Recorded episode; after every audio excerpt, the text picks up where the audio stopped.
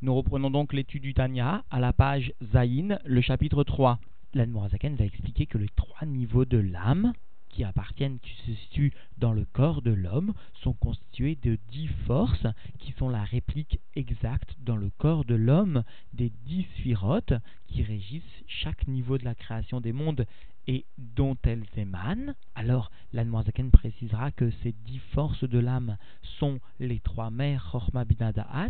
qui donneront naissance au sentiment de crainte et d'amour de Dieu, et les sept pères Père, P-A-I-R-E-S, de Chesed, Gvura, Tiferet, etc. Et l'Admorazaken définira les grands principes qui régissent ces dix forces de l'âme. Nous reprenons donc l'étude dans les mots à la page Zagin, le chapitre 3. Veine, kol bechina ou madrega mishlosh elu, nefesh ruar ou neshama,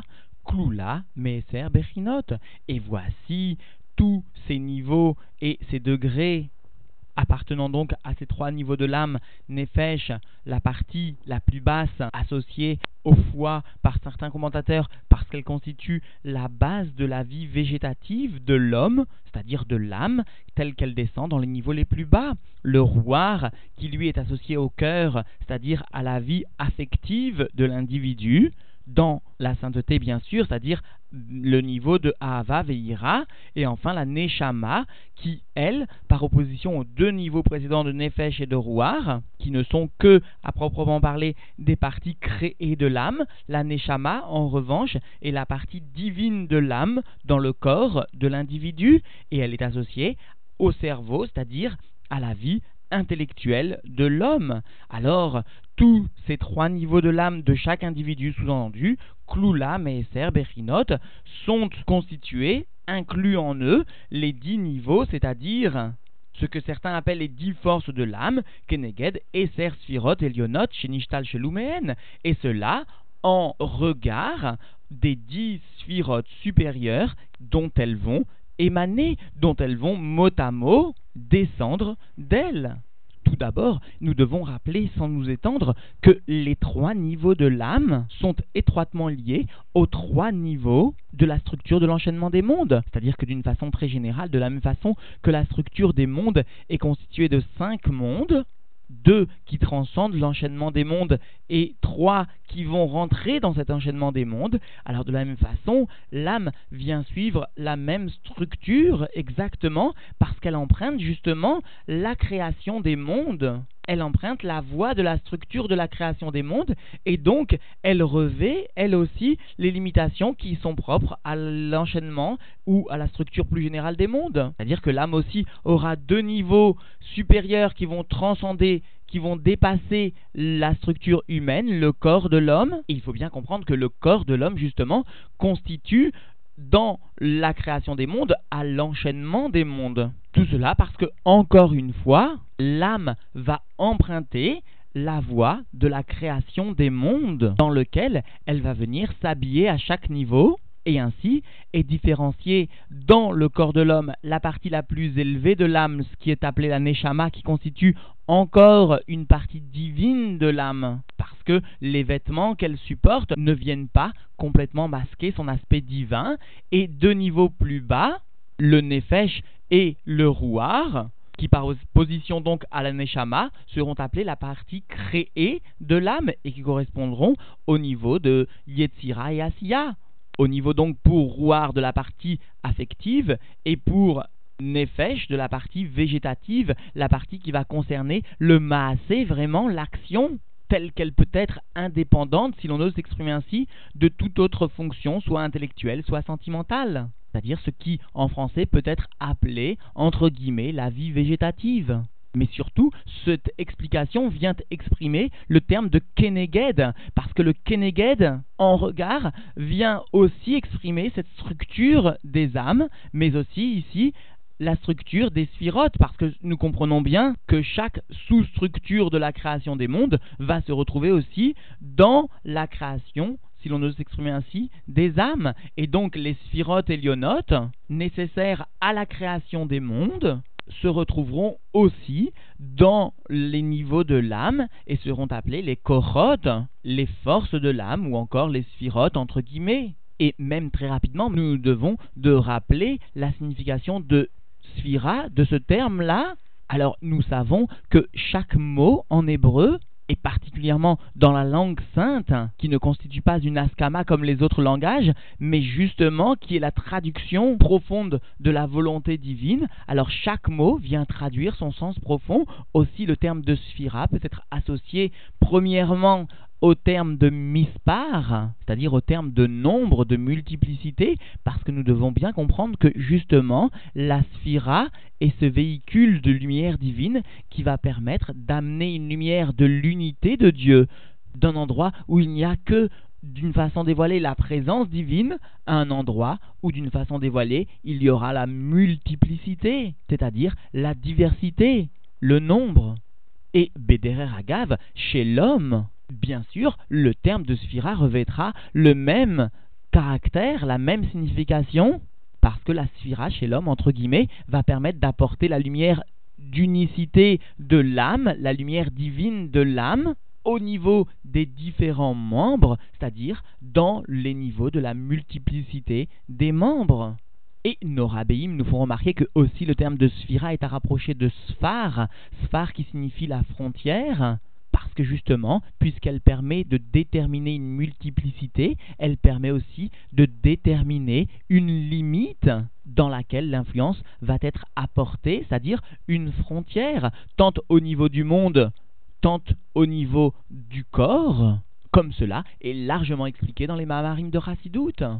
Et enfin, nos Rébéim nous expliquent que aussi la sphira peut être rapproché du terme de saphir, parce que le saphir, cette pierre précieuse, cette pierre qui brille, vient bien traduire ce qu'est la lumière apportée par la syrah. Elle est une lumière soit d'origine divine à proprement parler, soit de l'âme, c'est-à-dire aussi d'origine divine, et donc elle revêt un caractère de préciosité très particulière, une lumière qui va apporter un brillant, un éclat particulier, celle de Dieu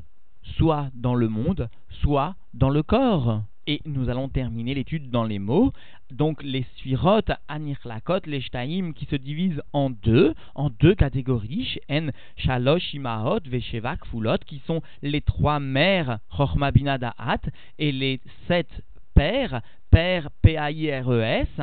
Et dans un instant, la Zaken va expliquer pourquoi cette différenciation des dix sphirotes. Alors, Pirouche, l'explication de cela, Chorma, Bina, Vedaat, la sagesse, la compréhension et la connaissance sont appelés par les termes donc de Imaot, de mère, Vesheva, Yeme, Abinyan, et les sept jours de la création sont appelés, eux, sous-entendu par les termes de Kfulot, de père, P-A-I-R-E-S, encore une fois, à savoir le chesed, la bonté, la gvura, la sévérité, Tiferet, l'harmonie, rouler, etc.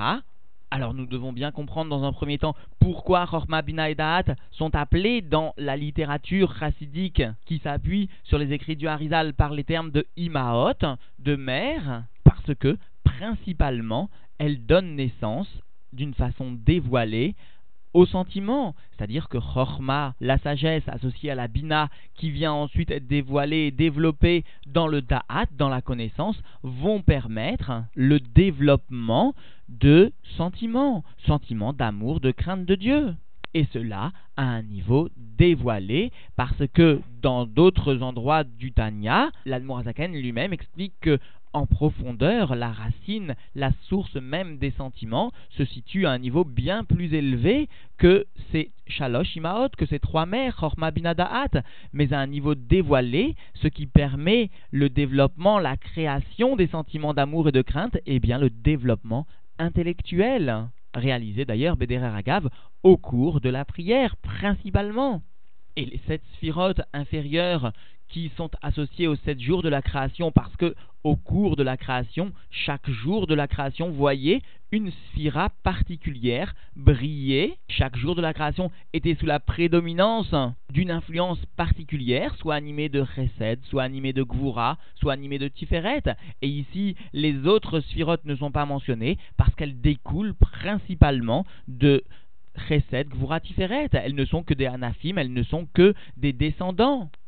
Par ailleurs, il existe de nombreuses explications pourquoi ici Moazaken a seulement appelé les midot par le terme de kfulot, de père, alors que cela aurait pu être aussi attribué par exemple à Chorma, Chorma shebe Chorma ou Bina, Bina shebe Bina ou Bina shebe Chorma, etc. C'est-à-dire que cela aurait aussi pu être attribué au alors il existe donc de nombreuses explications à cela. L'une d'entre elles, rapportée par l'Admorazaken dans le Torah Or, vient stipuler et souligner que justement les midot elles-mêmes ont été désignées par ce terme de père parce que, plus particulièrement au niveau des midot, il existe l'équivalent dans la klipa et cela est beaucoup plus marqué au niveau des midot qu'au niveau des imaot. Il existe deux autres explications de nos rébéim. L'une vient souligner que les midot peuvent prendre naissance soit des morines de ima, soit des morines de abba. Pour cela, elles sont appelées kfulot, ou encore, puisqu'ici l'Anmoazaken vient parler de la création des mondes, alors nous pourrions penser aussi que les midot de Hatzilut sont appelées kfulot, parce qu'elles constituent l'association, justement, tant des midot de tikkun que des midot de tohu. Mais d'une façon très générale, nous devons bien comprendre pourquoi ces sept midot sont appelés les sept parce que nous devons garder en mémoire que le processus de Shvirat Akelim n'a concerné que les Midot,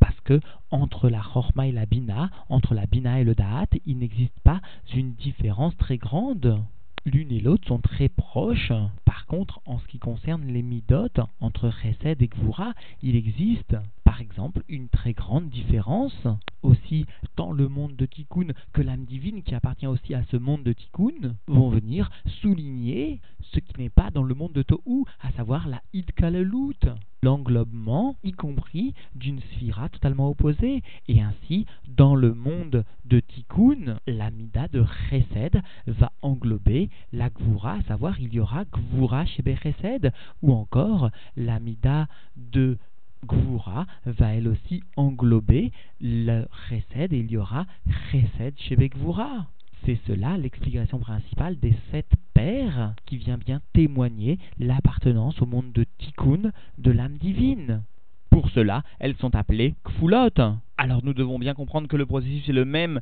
en ce qui concerne l'homme, Vekar, Benefesh, Adam, et de la même façon en ce qui concerne l'âme de l'homme. Il existe sous-entendu dix Sphirot, dix forces de l'âme, chez Leket, les qui sont divisées en deux catégories, Sechel ou Midot, l'intellect et les sentiments. Asechel, l'intellect, Kolel, Chochma Bina Vedaat, englobe donc la sagesse, la compréhension et la connaissance.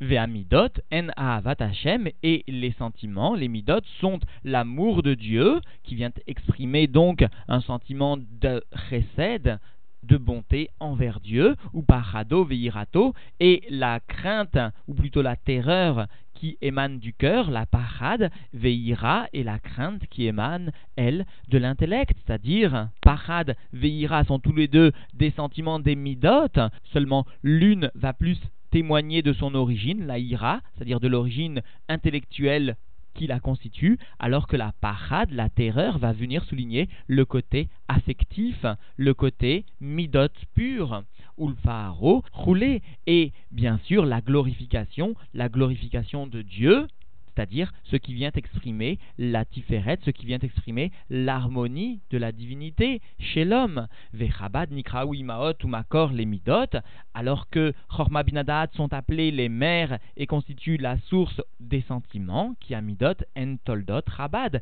parce que les Midot constituent les Toldot, les descendants de Chorma Binadaat, et cela, encore une fois, à un niveau dévoilé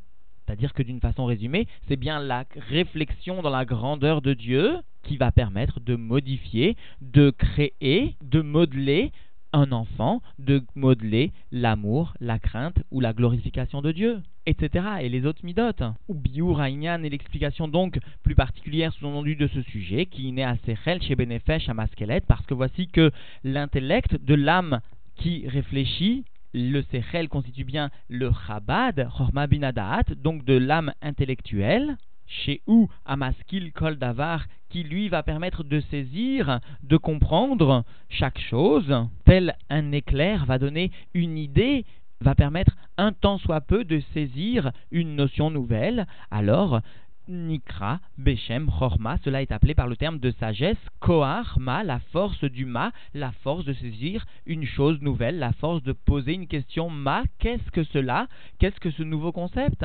Puis, dans un deuxième temps, Ukshemotsi, Koro et la Poel, lorsque ce potentiel va sortir à un niveau plus concret, à un niveau Poel, à un niveau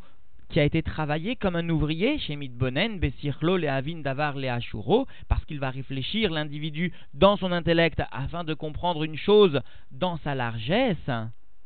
ou les et dans sa profondeur, c'est-à-dire tel un poël, tel un ouvrier qui va travailler, l'homme, le juif, va se fatiguer matériellement, concrètement, pour comprendre ce sujet amené dans la Chorma, et cela dans des dimensions beaucoup plus profondes, tant dans la largesse que dans la profondeur, alors, Eze Davar Chorma Amuskal Besirlo, cette quelconque chose de sagesse qui a été saisie, sous-entendu dans un premier temps, par son intellect, Nikra Bina, est appelée cette force de compréhension est appelée la Bina, M, Av, Va, M. Ils sont la Chorma et la Bina, le père et la mère, Amolidot, Avat, Hashem, Veirato ou Parado, qui viennent engendrer, faire naître l'amour de Dieu, la crainte de Dieu et la terreur de Dieu. Et bien sûr, nous devons bien comprendre qu'ici, la Azaken a fait précéder la Ira à la parade, parce que ici, la Azaken vient citer les sentiments dans l'ordre où ils naissent. Alors la ira est marquée par un beaucoup plus grand et profond bitoul que la parade, parce qu'elle émane plus du niveau intellectuel, donc elle est citée en première, la ira, la crainte intellectuelle. Alors que là-bas, quelques lignes plus haut, où il s'agissait de décrire les sentiments, alors la parade était citée en premier, parce qu'elle constitue l'émanation pure des sentiments émanant du cœur puis, dans un second temps, la ira qui vient moins témoigner du côté affectif que la parade. Et donc, en définitive, l'Anmoazaken est venu expliquer l'étroite relation qui existait entre la structure divine et la structure de l'âme, de la même façon que la structure de l'enchaînement des mondes est constituée de dix sphirotes, de la même façon